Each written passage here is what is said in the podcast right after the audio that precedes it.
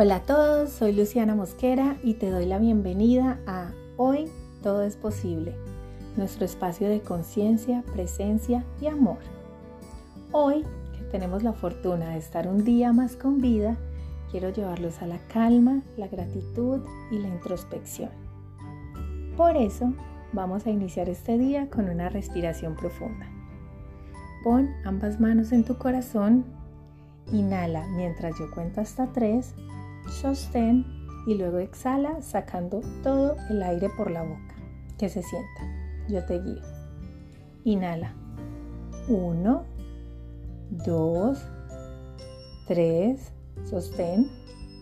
3, 2, 1, exhala.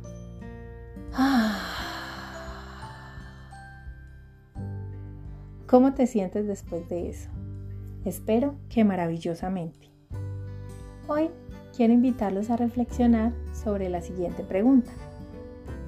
¿Hacer lo que amo y o amar lo que hago? Quiero compartirles una experiencia que viví hace un tiempo durante una de las quiebras de mi empresa. La situación económica era poco fácil. Tenía muchos compromisos por pagar y los ingresos no eran suficientes por lo que decidí conseguir un trabajo a la par que reconstruía mi empresa. Le pedí a Dios en mis oraciones que me diera una oportunidad y fuera Él quien me diera las fuerzas para salir adelante. Por ese tiempo me encontré una compañera de la universidad que era administradora de una de las sedes de una compañía muy conocida en el país. Lo curioso es que hasta ese momento no me la había llegado a encontrar. ¿Casualidad? No lo sé. Me contó que en otra de las sedes estaban buscando asesores comerciales y que yo era muy buena para las ventas, que por qué no me animaba. Mm, debo confesar que siempre he amado las ventas y se me han dado súper bien. Las considero parte de nuestra vida, ya que cuando nos relacionamos con otros estamos ofreciendo nuestra mejor versión. Pero una cosa es vender para mi empresa y otra muy diferente, vender para un tercero. Entonces la idea en un principio no me sonó mucho. Recordé mi situación y pensé, no tengo nada que perder, intentémoslo y decidí enviarle mi hoja de vida. Para mi desgracia, y digo para mi desgracia porque así lo sentía en ese momento, mi hoja de vida les gustó. Me llamaron a entrevista y fui seleccionada. Ese, en ese instante, era uno de los periodos más poco fáciles de mi vida, porque sentía que había fracasado. Al ingresar me dieron uniforme, me dieron horarios, tenía compañeros que hacían lo mismo, por lo que el ambiente era muy hostil, los clientes tenían actitudes groseras y despectivas, el ambiente organizacional era demasiado exigente y controlador. Cuando comencé iba a trabajar con muy mala actitud. No me gustaba para nada y no me gustaba ver cómo se me pasaban los días y no podía hacer nada por mi empresa. En varias ocasiones me encontré muchos clientes y pasé momentos muy incómodos, pues no quería que se dieran cuenta que la empresa estaba pasando por un mal momento. Finalmente llegó el día del pago y para mi sorpresa fue muy bueno cumplí las metas y comisioné. Eso hizo que tuviera más sentido estar ahí, pero aún me sentía inconforme, algo me faltaba. En los meses siguientes comencé a gestionar trabajos de mi empresa en mis ratos libres y poco a poco fui pagando los compromisos. Tras un desacuerdo que tuve en el trabajo, ir a la oficina se me convirtió en un infierno. Me veía y me sentía triste, apagada y frustrada. Un día me encontré a un amigo. Me manifestó su preocupación por mí, ya que no me veía bien, y aproveché ese momento para desahogarme con él. Le conté mi frustración, que me sentía perdida en ese trabajo, que no me gustaba, que no me conectaba con las políticas de la empresa ni con los compañeros, y en sí todo lo que representaba ser empleado. Lo que más me afectaba era descuidar mi empresa, que era mi sueño, mi pasión. Mi amigo me escuchó atentamente y al final me dijo, ¿tú amas lo que haces o estás sobreviviendo? ¿Estás siendo guiada por la necesidad o las ganas de servir? Me tomé un tiempo para pensarlo y desde la escasez le contesté, solo hago esto por dinero, esto es temporal. Ahí está el inconveniente, me dijo. Si no tienes razones de peso para hacer lo que haces, ¿cómo no te vas a sentir en un infierno? Primero, tú escogiste ese trabajo. Nadie te obligó. Tú te postulaste y al ser elegida aceptaste. Ese trabajo te ha permitido hacer muchas cosas que no estás viendo en este instante ni agradeciendo. Y tercero, ¿ya se te olvidó cuánto orabas por tener una oportunidad como esta? por tener un trabajo, tú le pediste ayuda a Dios, le dijiste que te diera los medios y ahora que Él lo ha hecho, estás despreciando su regalo. Me sentí culpable. Le dije, no sé cómo conectar mi pasión en esto que estoy haciendo, no lo siento. Lo mío es servir, lo mío son los aires, no es lo que estoy haciendo. Él me preguntó, ¿Estás segura que no puedes incorporar tu pasión aquí? Recuerda, Lu, todo es cuestión de perspectiva. Y me recomendó leerme un libro que se llama El líder que no tenía cargo de Robin Sharma. También se lo recomiendo. En ese momento fue que entendí todo. Siempre puedes integrar en lo que haces todo aquello que amas. Me cuestioné sobre qué era lo que amaba y más que vender aires acondicionados era servir.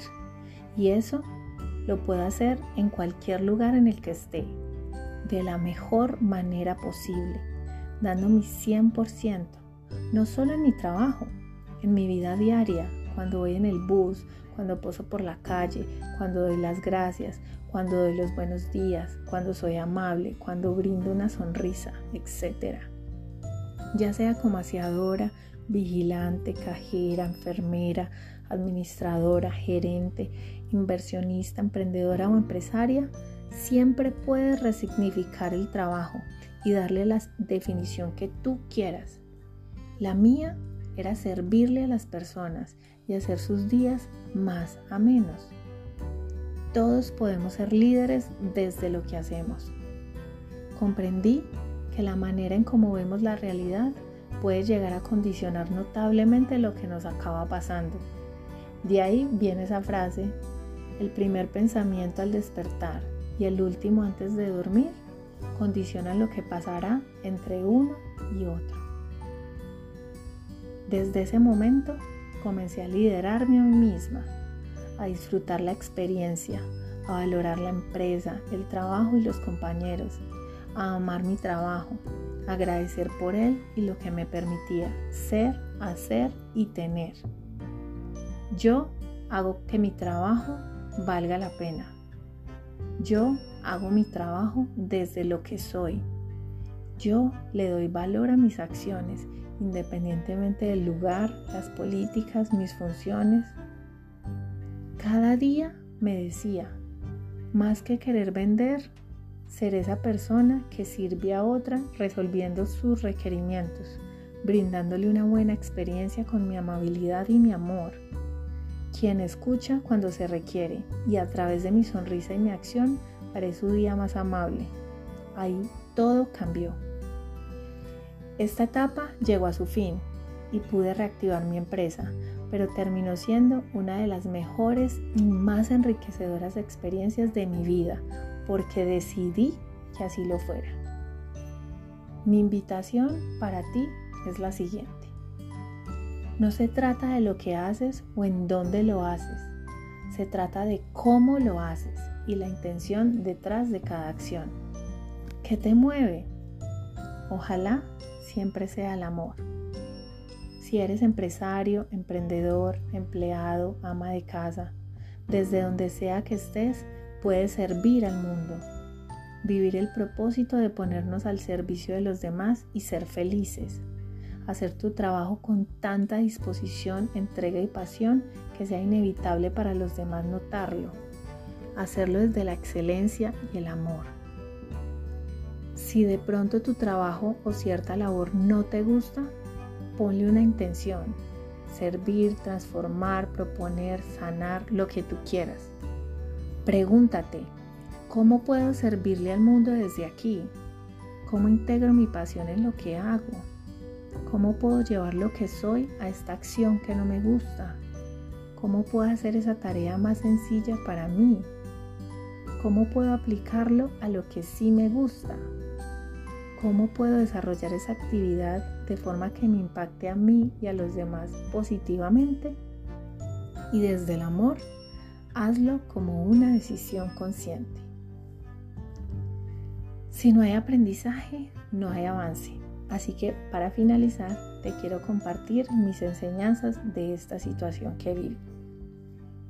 Primero, la gratitud es la llave maestra. Si no valoras lo que tienes hoy, no podrás recibir más. Recuerda cuánto orabas por todo lo que tienes hoy. También, cuando pidas algo, pregúntate, ¿me siento merecedora de ello? Si llegara a suceder esto que pido, ¿lo agradecería o me sentiría culpable, inconforme o poco merecedora? Para todas estas preguntas, la gratitud siempre será la respuesta. 2. No puedes esperar a que las cosas dejen de ser poco fáciles para decidir ser feliz. El propósito es hoy. Disfruta en este momento lo que puedes hacer, el lugar y el momento de la vida en el que estás, porque quizás no vuelva. 3. El sufrimiento siempre es proporcional a cuánto te resistes a lo que está pasando. La aceptación elimina el sufrimiento, así que permítete aceptar que todo es temporal. Siempre podemos cambiar. Elige vivir experiencias diferentes. Decide hacer tu trabajo con amor, propósito e intención. 4. Todo parte desde ti. ¿Qué creencias estás teniendo frente al trabajo?